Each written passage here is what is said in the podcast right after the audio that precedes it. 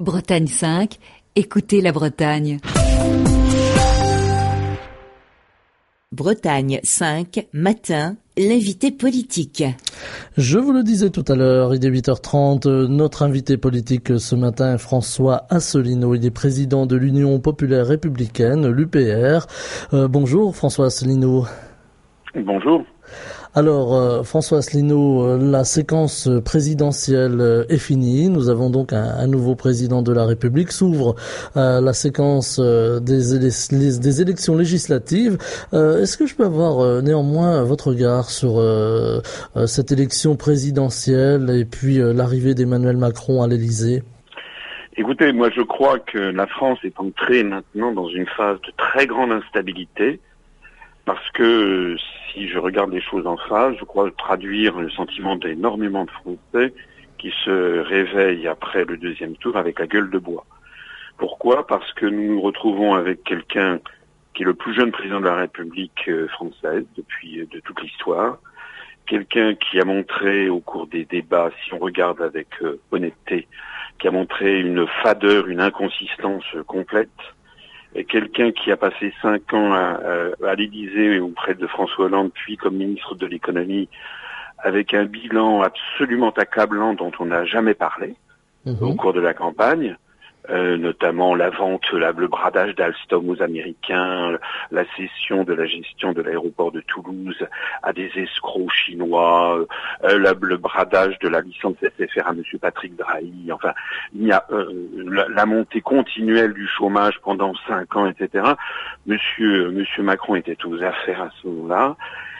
Et mais néanmoins, il vient d'être élu dans un état de, de, de, de comment dirais-je, de confusion générale et à l'issue d'une campagne de promotion euh, absolument considérable de tous les grands médias du pays.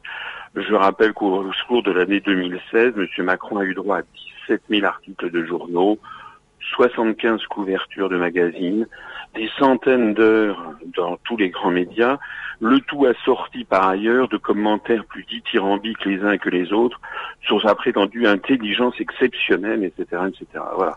Alors autrement dit, je, peux, je, je dis, je pense que beaucoup de Français sont d'accord avec moi que cette élection a été volée aux Français parce qu'il n'y a pas eu une compétition à la loyale. Moi-même, j'ai été candidat à l'élection présidentielle euh, j'ai eu droit en fait à une médiatisation alors que j'ai créé un mouvement politique qui est on, a on a dépassé les 27 500 adhérents. Euh, nous sommes maintenant des plus grands mouvements politiques français. Pendant 9 ans et, 10 et 11 mois, j'ai eu droit à une, un blacklistage euh, systématique sur tous les grands médias du, du pays. Euh, je n'ai eu droit qu'à à peu près 0,5 à 1% des médias pendant la campagne présidentielle. Mhm. Il en a été de même à peu près des, des six autres candidats qualifiés de petits candidats par euh, par, euh, par l'ensemble des médias, ce qui est totalement contraire à la, à la Constitution, ce qui vaudrait sous d'autres cieux d'ailleurs l'indignation des, des, médias français. Mhm si la façon dont s'est déroulée l'élection présidentielle française, ça s'était passé de la même façon en Russie, en Biélorussie ou en Chine, on aurait dit que c'était un scandale et l'OSCE, euh, l'organisation, vous savez, pour la sécurité et la coopération en Europe qui qui, euh, qui, qui, suit, euh, euh, qui donne des leçons de morale à la planète entière et qui proteste contre l'inégalité de traitement médiatique des candidats en, en, Biélorussie ou en Russie, on, on, en aurait fait, on en aurait fait des, des, des tonnes. Mhm. Voilà. François Asselineau, est-ce que vous estimez que l'arrivée d'Emmanuel Macron à l'Élysée est en fait une continuité de la politique de François Hollande? Ben, ce que j'estime surtout, c'est qu'il n'y a pas de politique de François Hollande. La politique, non, la politique, c'est celle qui est fixée par les traités européens et par la Commission européenne et la Banque centrale européenne en application des traités européens. Euh, j'ai rappelé pendant cette campagne, je me suis fait d'ailleurs brocarder pour ma trop bonne connaissance des traités et des, je citais les articles des traités et des articles de la Constitution. Il y en a qui ont trouvé matière à en rigoler. Euh, c'est quand même incroyable que, j'ai, qu'on ait rigolé de moi parce que je connaissais trop bien mes dossiers. ce qui effectivement n'était pas le cas d'autres candidats. Madame Le Pen, vous avez vu comment elle s'est sabordée délibérément lors, du débat du deuxième tour par, par, une conduite absolument burlesque qui en fait qui était faite pour faire élire Monsieur Macron. Alors justement, alors cette politique, cette politique de, je termine cette politique de, de monsieur que vous prêtez à monsieur Hollande, euh, elle va, en fait, c'est celle de la Commission et de la BCE, ça va continuer. Et nous allons donc avoir au cours des, des, semaines, des mois et des années qui viennent une politique qui est déjà fixée. J'ai alerté à chaque débat, je l'ai, lors du dernier débat, enfin du pseudo-débat qu'il y a eu sur, sur France 2, où ils ont fait passer les uns après les autres tous les candidats. J'ai déchiré euh, devant les caméras le rapport des grandes orientations de politique économique de la Commission européenne qui datait du 18 mai 2016. Je vous signale que le 17 mai, c'est-à-dire dans quelques jours, nous allons avoir la nouvelle mouture, le nouveau rapport des grandes orientations de politique économique. C'est là mhm. qu'il y aura le, mhm. le, véritable programme que va mettre en œuvre M. Macron. Je peux tout de suite vous le dire, hein, je l'ai dit déjà tout au long de la campagne, M. Macron va augmenter la TVA et baisser l'impôt sur les grandes sociétés. Ça veut donc dire qu'il va faire payer les plus pauvres et enrichir encore les plus riches. M. Macron va faire baisser euh, le SMIC. M. Macron va euh, progressivement détruire le CDI, les contrats à durée, indéterminée. Il va ubériser la société, déréglementer toutes les professions réglementées, donc les avocats, les notaires, les médecins, les pharmaciens, les huissiers, les experts comptables, les artisans taxis, etc. et j'en mhm. passe. Monsieur Macron va commencer à démembrer la République en supprimant, il l'a d'ailleurs dit dans son programme, il avait dit qu'il supprimerait 25% des départements. Euh, Monsieur Macron euh, va également donner de plus en plus euh, dans la soumission à Washington et, à l'OTAN. Donc tout ceci est écrit et les Français vont d'un seul coup découvrir que c'est la politique de François Hollande empire mhm. et naturellement au passage tout ceci ne, ne résoudra absolument en rien, mais en rien, le problème du chômage.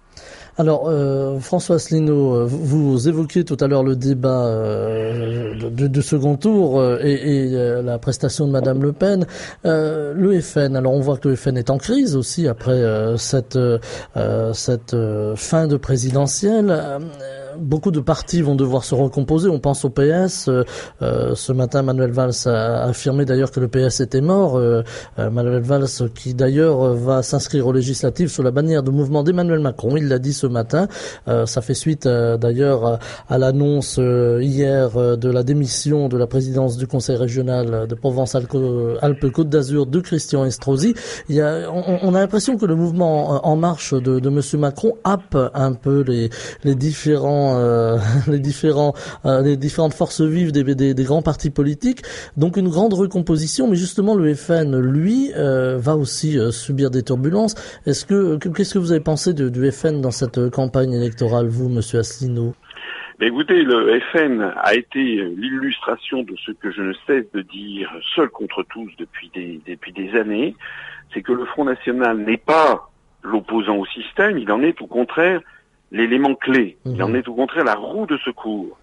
Le Front National, au cours de cette campagne, vous savez ce qui vient de se passer, c'est que c'est la septième fois qu'un membre de la famille Le Pen vient d'échouer un échec cinglant à l'élection présidentielle. Mhm. La septième fois. Est-ce que les auditeurs peuvent bien comprendre ça?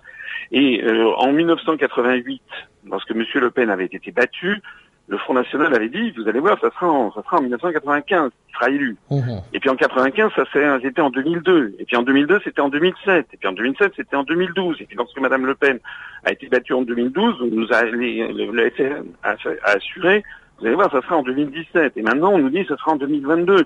Et puis en 2022, ça sera en 2027. Et puis en 2027, ça sera en 2032 mhm. pour le dixième échec.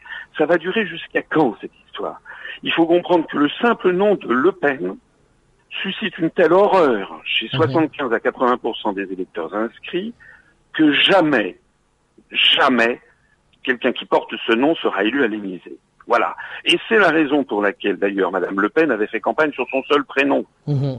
Et c'est la raison pour laquelle les médias ne cessent de le promouvoir, puisque il suffit qu'il y ait un deuxième tour avec quelqu'un qui s'appelle Le Pen, face à n'importe qui, vous mettez un cheval ou un âne face à quelqu'un qui s'appelle Le Pen, il est élu à l'Élysée, c'est ce qui vient de se passer.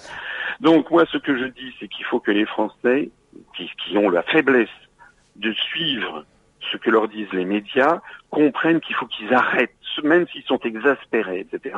Il faut qu'ils arrêtent de mettre leur confiance dans un parti politique qui est médiatisé, ultra médiatisé, dans le but de faire élire l'adversaire. Et c'est pas une invention de ma part. Ça a été tout à fait théorisé par les Américains depuis belle lurette. Je sais qu'on va dire que je suis anti, encore anti-américain, c'est pourtant la vérité. Vous avez des trucs, ça s'appelle le candidat, le candidat Manchou, etc. C'est fait, c'est conçu pour. Voilà. Je, je, me permets d'ailleurs au passage de signaler que si le deuxième tour avait opposé Monsieur Mélenchon à Monsieur Macron, le résultat aurait été identique. Tout simplement parce qu'il y aurait eu, vous n'auriez jamais eu les électeurs de droite ou d'extrême droite n'auraient jamais voté pour le candidat du Parti communiste. Voilà. C'est-à-dire que la promotion du Front national d'un côté, du Front de gauche de l'autre, front contre front, mhm. a pour vertu, pour les tenants du système, d'empêcher que, les, Français qui ne veulent plus de voir qui ne veulent plus voir la France être en train de se désintégrer, euh, ça les empêche de se rassembler. Comment on peut sortir de ça, François Asselineau, de, de ce cercle un, peu vicieux là? C'est un cercle infernal. C'est-à-dire que, mais il faut faire quoi? En fait, ce qui, ce qui vient de se montrer, vous signaliez tout à l'heure, euh, à juste titre, le, le ralliement piteux de, de Monsieur Valls. Vous vous rendez compte? Vous vous rendez compte la, la, la c'est même une couleuvre, c'est un boa qui est en train d'avaler. Et puis Monsieur euh, Monsieur Estrosi qui démissionne. On va avoir, ça, ça va être assez assez assez comique à voir, un tragique-comique. On va voir, c'est plus le mouvement, c'est en marche, mais en marche arrière on va voir tous les vieux, les vieux crocodiles, tous les opportunistes des républicains, du modem. Il y a Monsieur François Bayrou qui est tapis dans un coin. Vous avez, je rappelle que c'était allé de Robert Rue à Alain Madelin, euh, de François Fillon à, à Manuel Valls, de, Dominique de Villepin jusqu'à euh, jusqu'à je ne sais plus, euh, enfin le nombre de Madame Kosciusko-Morizet, etc. Tout le monde, ça, tous les tous les opportunistes en fait avaient appelé à voter Macron. Alors maintenant, ils vont passer à, ils vont passer à la caisse. Ils vont demander d'être rétribués. Donc moi, je pense que M. Macron, il va, il va nommer, il va essayer de nommer un Premier ministre. On, dit beaucoup, je sais pas si c'est vrai, qu'il pourrait nommer comme Premier ministre Monsieur, euh, Monsieur Édouard Philippe, que ça serait une tête nouvelle pour le grand public. C'était le bras droit d'Alain Juppé pendant mhm. la campagne présidentielle, euh, en tout cas pendant la primaire des Républicains. Donc on va avoir en fait une espèce de syndicat euh, si vous voulez, de tous les politicards euh, français dont les Français ne veulent plus. C'est ça qui se cache derrière M. Macron. Et comme M. Macron a une faible personnalité, en fait c'est le larbin d'une oligarchie, il n'a pas, et qu'il a été promu et qui, qui, qui, doit tout à ses maîtres. Enfin, c'est pas à la force du poignet qu'il est arrivé à l'Élysée. C'est tout simplement parce qu'il a été poussé comme une nouvelle lessive. Vous pensez bien qu'il n'a absolument pas l'autorité personnelle euh, ni personnel ni politique pour pour s'imposer pour s'imposer face à tous les vieux crocodiles de la politique française. Alors il va essayer, comme il est pas bête quand même, il va essayer ici ou là de mettre une tête nouvelle.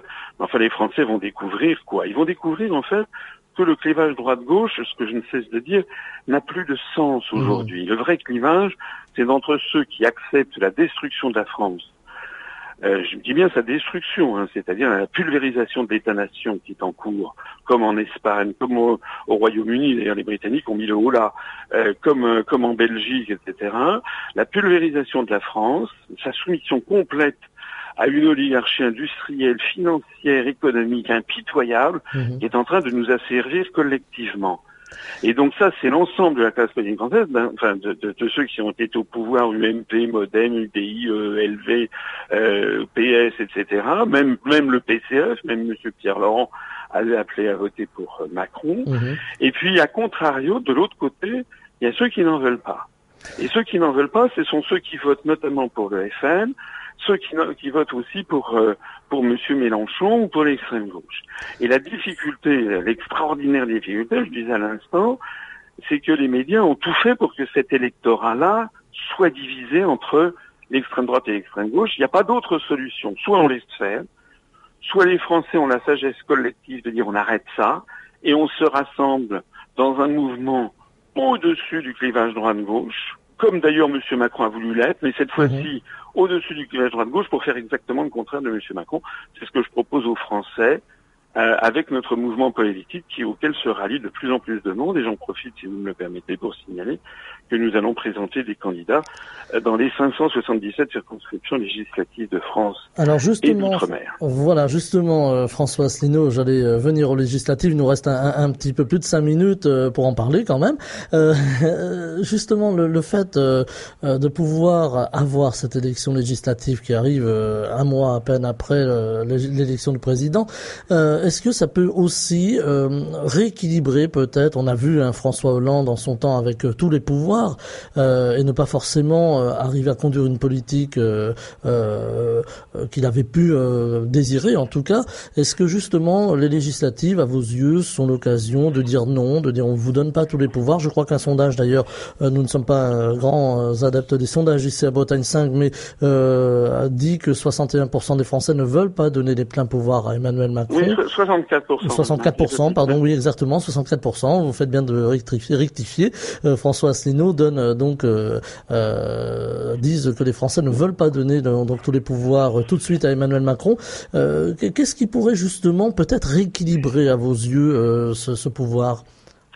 Alors l'expérience historique depuis 1981, euh, c'est que à chaque fois qu'il y a eu un changement de, président de la République et que ça a été suivi d'une élection, euh, des élections législatives, euh, euh, les Français ont confirmé aux élections législatives le vote à la présidentielle. Lorsque François Mitterrand avait été élu en 81, la droite à l'époque avait dit oui, mais on va se refaire au moment des législatives. C'est pas du tout ce qui s'était passé. Il y avait eu une gigantesque vague rose. Mmh. Lorsque François Hollande a été élu en 2012, euh, la majorité sortante c'était une majorité euh, UMP, MoDem, etc. Euh, enfin pas MoDem, il était déjà un peu sorti. Euh, et M. Hollande a eu, a eu une, également une, une, vague, une vague du Parti socialiste. Euh, donc normalement, si on suivait la, la, la, la, tendance historique, normalement, M. Macron devrait, avec son mouvement En Marche, avoir euh, une, une majorité. C'est d'ailleurs ce qui nous a été annoncé le, à 20h02. Mmh. Le, le, scrutin était à peine clos, que des sondages nous indiquaient déjà que M. Macron allait avoir la majorité. Euh, bon. Donc moi, je ne l'exclus pas, malheureusement. Mais, comme cette élection ne ressemble à rien d'autre, et que les Français, je le disais tout à l'heure, se réveillent avec la gueule de bois, et que, je le rappelle quand même, il y a un point qui est absolument essentiel, c'est que M. Macron a rassemblé 44% seulement des inscrits et que le mmh. deuxième parti de France, c'est pas Monsieur, c'est pas Madame Le Pen, euh, c'est les abstentionnistes plus les votes blancs et nuls qui ont atteint des records. Et si vous prenez en compte le fait qu'il y a 9% des Français de plus de 18 ans qui ne sont pas inscrits, et je ne parle même pas des Français qui ne sont pas, enfin des gens, des gens qui, qui sont en France et qui ne sont pas euh, et qui ne sont pas français, des immigrés qui vivent en France depuis des décennies et qui ne votent pas, mais qui sont des acteurs sociaux. Euh, mais pour se, se tenir aux simples Français de plus de 18 ans, il n'y a que 40% des Français qui ont voté pour M. Macron au deuxième tour, euh, des Français inscrits, de, enfin des, des gens qu'on rencontre dans la rue, il y en a, que 4 sur 10, et sur ces 40%, il semble, d'après les sondages, qu'il n'y en a que 16% d'entre eux qui ont voté pour le programme. Mmh. La, plus la, la, moitié ont voté pour battre Madame Le Pen, ce que je disais tout à l'heure. Donc, Donc 16% un, vote, de 40 un, un vote de refus, en fait. Un vote de Comment refus. Un, un vote, vote, de, de refus. refus. Donc 16% de 40%, si vous faites un petit calcul, ça veut dire que vous avez actuellement entre 6 et 7% des Français que vous croisez dans la rue de plus de 18 ans qui ont voté pour le programme de M. Macron, c'est-à-dire pour le programme que j'évoquais tout à l'heure, celui mmh. en fait de la Commission européenne. Donc M. Macron, il part sans aucun état de grâce, c'est ça qui est tout à fait nouveau, mmh. et il part avec plus de 90% des Français qui n'ont pas voté pour son programme. Bon, on se rend compte de l'immensité de la manipulation. Il n'y a pas du tout un vote d'adhésion sincère et profonde du peuple français. C'est le contraire exact. La, la, la conception de l'élection présidentielle au suffrage universel telle que l'avait conçue Charles de Gaulle a été complètement dénaturée par la puissance médiatique et la, et la soumission, il faut bien le dire, de tout l'appareil d'État à une candidature euh, qui avait été choisie par l'oligarchie. Alors dans ces conditions, il ne faut pas exclure en effet que euh, les élections législatives cette année nous réservent une surprise euh, qui soit qui fasse démentir la tradition historique que j'évoquais à l'instant, et que, en définitive, effectivement, M. Macron n'est pas la majorité. On pourrait très bien imaginer, par exemple, qu'il y ait d'autres forces, et moi, j'espère je, je, que de plus en plus de gens vont, vont, voter, bien sûr, pour notre mouvement politique, pour l'UPR, et qu'il y ait donc d'autres forces qui se, se manifestent. Alors, on verra. Euh, cela étant, comme je l'ai dit tout à l'heure, on va vers un système de tambouille politicienne euh, de type quatrième République. Euh, il faut bien voir que si M. Macron avec En Marche n'avait pas la majorité, ce que je pense en fait, il aura quand même le ralliement du débris du PS, le débris de ELV, le débris du MoDem, le débris des Républicains qui, qui va se, se, rallier, se rallier à lui. En fait, ce qui est extraordinaire avec cette élection, c'est que c'est un champ de ruine, la politique française c'est que tous les médias, tous les partis politiques, j'ai même pas évoqué, mais M. Dupont-Aignan, c'est, c'est complètement disqualifié. M. Dupont-Aignan avait fait campagne ni système ni extrême, il avait fait campagne pendant des années en disant qu'il jamais il ne se ferait alliance avec le Front National, et puis euh, euh, il s'est fait campagne comme ça jusqu'à à l'issue du premier tour. En 72 heures, il fait, il fait alliance avec Madame Le Pen. Mm. Enfin, qu'est-ce que quelle confiance peut-on porter à un, dirigeant politique de cette de cette nature? Donc DLF est également, à mon avis, va être pulvérisé. Le Front National, vous l'évoquiez tout à l'heure, Madame Le Pen est apparue quand même comme ayant sabordé son propre camp. Là-dedans, ça tire à huer, à tia, parce que tout le monde sait bien que les gens se détestent les uns les autres. Monsieur Philippot est vomi par une grande partie de l'appareil du Front National. Il y en a qui voudraient euh, taper sur euh, uniquement sur les immigrés, les mmh. Arabes, alors que d'autres sont plus sensibles à la fibre sociale, etc., etc. Bah, dans ce champ de ruines, excusez-moi de le souligner, mais est-ce que nous, nous, on dit toujours la même chose? Nous, on a une charte fondatrice à laquelle je me tiens scrupuleusement depuis la fondation du mouvement il y a dix ans. Et eh bien, nous, euh, depuis le deuxième tour, on a enregistré euh, plus de 200 adhésions. Euh, je ne sais pas si vous voyez, mmh. c'est-à-dire des gens qui considèrent qu'en définitive, même si nous ne sommes pas médiatisés dans les grands médias, nous triomphons sur Internet. Eh bien, en tout cas, François Asselineau, vous êtes de temps à autre invité sur Bretagne 5. Vous l'avez été deux fois, je crois, lors de la, vrai, de la campagne. Profite, si, vous, me le permettez, j'en profite pour vous remercier sincèrement parce que euh, effectivement, ce qui a une des leçons que je tire de, de, de, ces questions politiques, c'est qu'il y a en France des forces qui continuent à faire vivre un petit peu la démocratie. Ce sont des, des radios euh, comme la vôtre, euh, des chaînes de la télévision web, des, des petites, euh, je dis des petites, des petits médias, je dis ça avec beaucoup de, de, de gentillesse et d'affection, puisque moi on, me traitait, moi on me traitait de petit candidat, donc euh, j'estime que j'étais, euh, en termes de compétences professionnelles et d'expérience, j'étais, j'estime que j'étais l'un des plus grands candidats.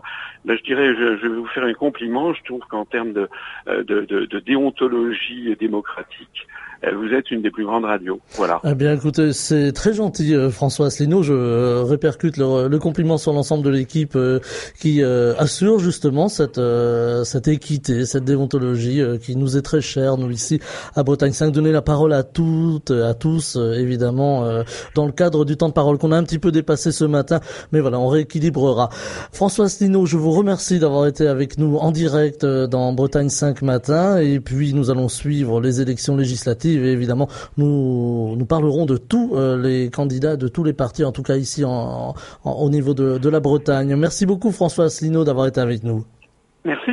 Bretagne 5 matin, Stéphane Hamon. Pour écouter les émissions de Bretagne 5, rendez-vous sur notre site internet bretagne5.fr.